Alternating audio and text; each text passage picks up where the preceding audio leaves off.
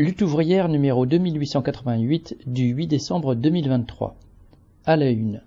Halte à la guerre de l'État d'Israël contre le peuple palestinien. Hôpitaux, à bout de souffle. Dans les écoles, une propagande militariste. Le Pen Darmanin, politicien charognard.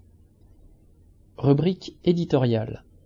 Halte à la guerre d'Israël contre le peuple palestinien.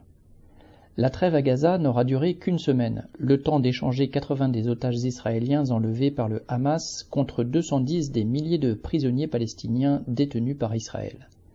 Après avoir détruit et occupé le nord, tuant 15 000 personnes et chassant 1,7 million d'habitants, l'armée israélienne se lance désormais contre le sud, sous prétexte de citation éliminer le Hamas, fin de citation, et de citation poursuivre la guerre jusqu'à la victoire, fin de citation, Netanyahou et ses ministres d'extrême droite semblent prêts à anéantir Gaza. Ils sont lancés dans une fuite en avant meurtrière contre les Palestiniens.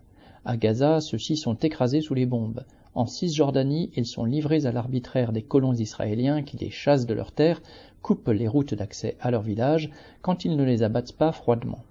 À Jérusalem-Est, l'armée traque ceux qui affichent leur solidarité avec Gaza. Les quartiers arabes sont bouclés, leurs commerces fermés, leurs maisons souvent détruites. La violence et les humiliations quotidiennes de cette occupation coloniale nourrissent une révolte légitime. Depuis le 7 octobre, et faute d'autres perspectives politiques, le Hamas apparaît comme le champion de la cause palestinienne. Mais c'est l'armée israélienne qui fait naître dans toute la Palestine des générations de révoltés, prêts à se battre et à mourir pour ne plus subir un enfermement à perpétuité en l'absence de toute perspective. Pour justifier le massacre commis à Gaza, Netanyahou, ses chefs militaires et leurs parrains occidentaux n'ont que la sécurité d'Israël à la bouche, mais la population juive israélienne n'aura ni paix ni sécurité tant qu'elle restera complice de l'oppression des Palestiniens. Sa jeunesse passe ses meilleures années sous l'uniforme et se salit en participant à l'oppression coloniale. L'extrême droite et les colons les plus extrémistes pèsent de plus en plus sur la vie politique et sur les libertés. De Macron à Biden, les dirigeants des grandes puissances citation, regrettent la rupture de la trêve fin de citation, et exhortent Netanyahou à faire citation, moins de morts civiles au sud qu'au nord. Quelle hypocrisie Sans le soutien inconditionnel des États-Unis, sans les 4 milliards de dollars d'aide militaire versés chaque année, les dirigeants israéliens n'auraient pas l'armée la plus puissante du Moyen-Orient. Ils n'auraient pas pu déverser 40 000 tonnes de bombes sur Gaza en 45 jours.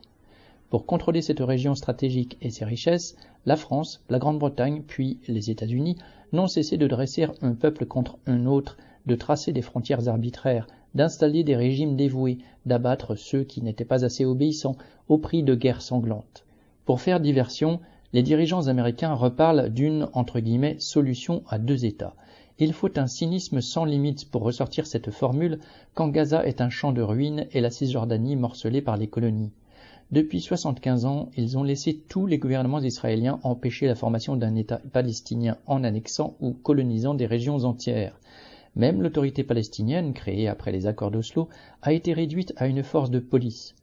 Pendant que les morts s'accumulent, les tractations se déroulent pour savoir quel appareil répressif encadrera les Palestiniens.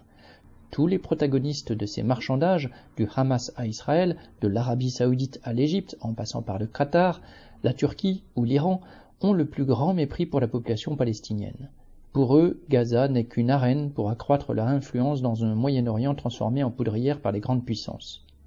Les États arabes, tout comme le Hamas, ne sont pas en lutte contre l'ordre impérialiste qui opprime les peuples, ils veulent s'y faire une place. Il ne pourra pas y avoir d'issue pour les Palestiniens tant que les grands groupes industriels et bancaires imposeront leur loi du profit à la planète. Ici, en France, les politiciens au service de ces grands bourgeois et leurs médias utilisent le conflit en Palestine pour attiser les divisions entre travailleurs comme ils le font après chaque meurtre ou attentat. Ils présentent tous ceux qu'indigne le sort des Palestiniens comme des antisémites et inventent un prétendu choc des civilisations. C'est une propagande révoltante qui ne peut qu'attiser la haine. C'est un piège dans lequel il ne faut pas tomber, car cette division est un moyen de mieux nous exploiter aujourd'hui et de nous embrigader demain sur les champs de bataille. Par-delà les frontières nationales, leurs origines ou leur religion, les travailleurs subissent partout le même système capitaliste, un système qui nous enfonce dans la barbarie et qu'il faut se préparer à renverser.